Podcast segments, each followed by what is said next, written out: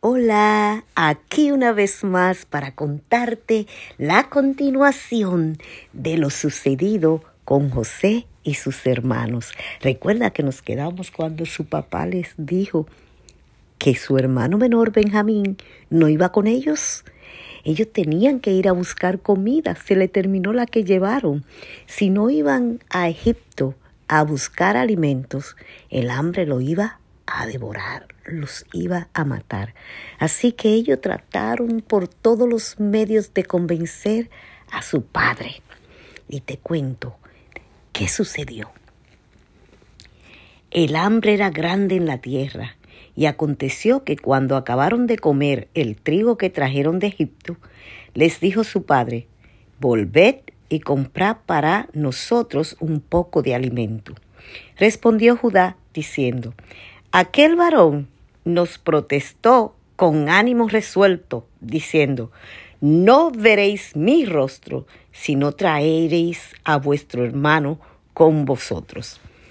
Si enviares a nuestro hermano con nosotros, descenderemos y te compraremos alimento.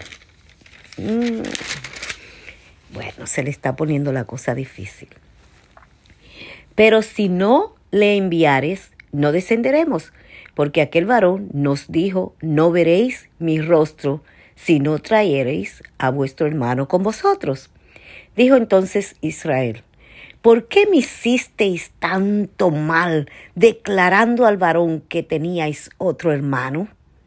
Y ellos respondieron, aquel varón nos preguntó expresamente por nosotros y por nuestra familia, diciendo, ¿vive aún vuestro padre? ¿Tenéis otro hermano? Y le declaramos conforme a estas palabras. ¿Acaso podíamos saber que él nos diría, haced venir a vuestro hermano? Entonces Judá dijo a Israel su padre, envía al joven conmigo, y nos levantaremos e iremos, a fin de que vivamos y no muramos nosotros, tú y nuestros hijos. Yo te respondo por él, a mí me pedirás cuenta. Si yo no te devuelvo y lo traigo, si no lo pongo delante de ti, seré ante ti el culpable para siempre. Pues si no nos hubiéramos detenido, ciertamente hubiéramos ya vuelto dos veces. Entonces Israel su padre le respondió, pues que así sea, hacedlo, Tomad de lo mejor de la tierra en vuestros sacos y llevad a aquel varón un presente, un poco de bálsamo, un poco de miel, aromas y mirras, nueces y almendras. Y tomad en vuestras manos doble cantidad de dinero y llevad en vuestra mano el dinero vuelto en las bolsas de vuestro costal, quizá fue equivocación. Tomad también a vuestro hermano y levantaos y volvé a aquel varón y el Dios omnipotente os dé misericordia delante de aquel varón y os suelte al otro vuestro hermano y a este Benjamín, y si he de ser privado de mis hijos, séalo. Entonces tomaron aquellos varones el presente y tomaron su, su en su mano doble cantidad de dinero y a Benjamín, y se levantaron y descendieron a Egipto, y se presentaron delante de José. Y vio José a Benjamín con ellos, y dijo al mayordomo de su casa, lleva a casa a esos hombres, y dele una res y prepárala para vuestros para estos hombres y comerán conmigo al mediodía. E hizo el hombre como José dijo y llevó a los hombres a casa de José. Entonces aquellos hombres tuvieron temor cuando fueron llevados a casa de José y decían, por el dinero que fue devuelto en nuestro costal la primera vez nos han traído aquí para detenernos lazo y atacarnos y tomarnos por siervo a nosotros y a nuestros asnos. Y se acercaron al mayordomo de la casa de José y le hablaron a la entrada de la casa. Y dijeron, ay, Señor nuestro, nosotros en realidad de verdad descendimos al principio a comprar alimentos.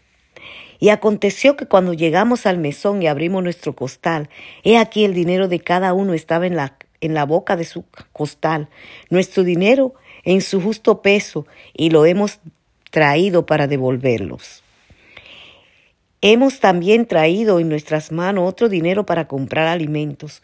Nosotros sabemos no, y no sabemos quién haya puesto nuestro dinero en nuestros costales. Él le respondió, pasa vosotros, no temáis, vuestro Dios y el Dios de vuestro Padre os dio el tesoro en vuestro costal. Yo recibí vuestro dinero. Y sacó a Simeón a ellos. Y llevó aquel varón a los hombres a casa de José, y les dio agua, y lavaron sus pies, y dio de comer a sus asnos. Y ellos prepararon el presente entre tanto que venía José a, José a mediodía porque habían oído que allí habrían de comer pan. Y vino José a casa y ellos le trajeron el presente que tenían en su mano dentro de la casa y se inclinaron ante él hasta la tierra. Ay, ya, ya, ya, ya. Se hace el sueño realidad. Entonces les preguntó José cómo estaban y dijo, y dijo, vuestro ¿Cómo es? Entonces les preguntó José, ¿cómo estaban? Y dijo, vuestro padre, el anciano que dijiste, ¿lo pasa bien? ¿Vive todavía? Y ellos respondieron, bien. Va bien, va a tu siervo nuestro padre, aún vive. Y se inclinaron e hicieron reverencia. Y alzando José sus ojos, vio a Benjamín su hermano, y dijo a su hijo de su madre, vio a Benjamín su hermano, hijo de su madre, y dijo, ¿Es este vuestro hermano menor de quien me hablasteis? Y dijo, Dios tenga misericordia de ti, hijo mío. Entonces José se apresuró porque se conmovieron sus entrañas a causa de su hermano, y buscó un lugar donde llorar, y entró en su cámara y lloró allí. Y lavó su rostro y salió, y se contuvo y dijo, poned pan y pusieron para él aparte y paradamente para ellos y aparte para los egipcios con que él comían, porque los egipcios no podían comer pan con los hebreos, lo cual es abominación a los egipcios. Y se sentaron delante de él el mayordomo conforme a su y, y se sentaron delante de él el mayor conforme a su primogenitura y el menor conforme a su edad. Y estaban aquellos hombres atónitos, mirándose uno al otro. Y José tomó viandas delante de sí para ellos, mas la porción de Benjamín era cinco veces mayor que cualquiera de las de ellos. Y bebieron y se alegraron con él. Ay, ya, ya, ya, ya. Gloria a Dios, cuán grande es, majestuoso es Dios. Aquí puedo entender que José va a ser utilizado por Dios para perdonar los pecados anteriores de sus hermanos. José aquí usa misericordia de ellos. Lo manda a su casa. Ay, Señor, mi Dios, cuán grande eres tú, como tú representa tu misericordia a través de esta historia. Lo lleva a su casa y allí le dice que lo atiendan, que le lavan los pies, le dan alimento. Ay, ay, ay, Señor, tú eres grande y maravilloso. ¿Cómo presenta tu plan de salvación a través de esta historia? Y José llega a casa y ve a sus hermanos ya sentados, cómodos. Ellos trajeron un presente para él y se lo dan y le adoran. Se postran ante él, tal como José lo había visto en su sueño. José se estremece al ver esa escena, porque de seguro que recordó ese sueño. Y tiene que salir corriendo cuando ve a su hermano menor, Benjamín, hijo de su madre. hermanito menor de él. Y sale, no se, no se puede contener las lágrimas y la emoción. Y llora, llora y llora.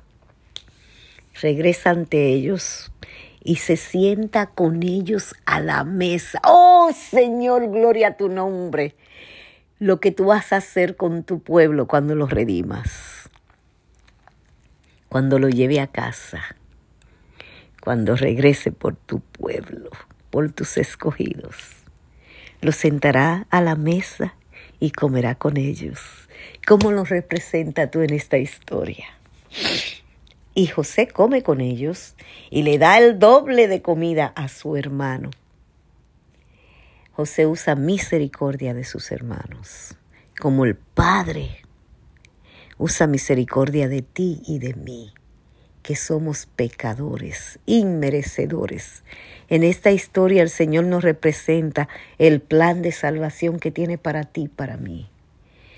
Cómo Él nos perdona y cómo planea hacer una cena contigo y conmigo invitado y sentarse a la mesa con nosotros a comer. Eso está representado aquí. Oye, y no voy a, a seguir contándote, porque te seguiré contando más en nuestro próximo encuentro ¡Qué fascinante se está poniendo! Espero que así como yo estoy de emocionada, lo estés tú y que nos encontremos una vez más para seguir contando estas historias fascinantes de la vida de José. Que Dios te bendiga rica y abundantemente. Hasta la próxima.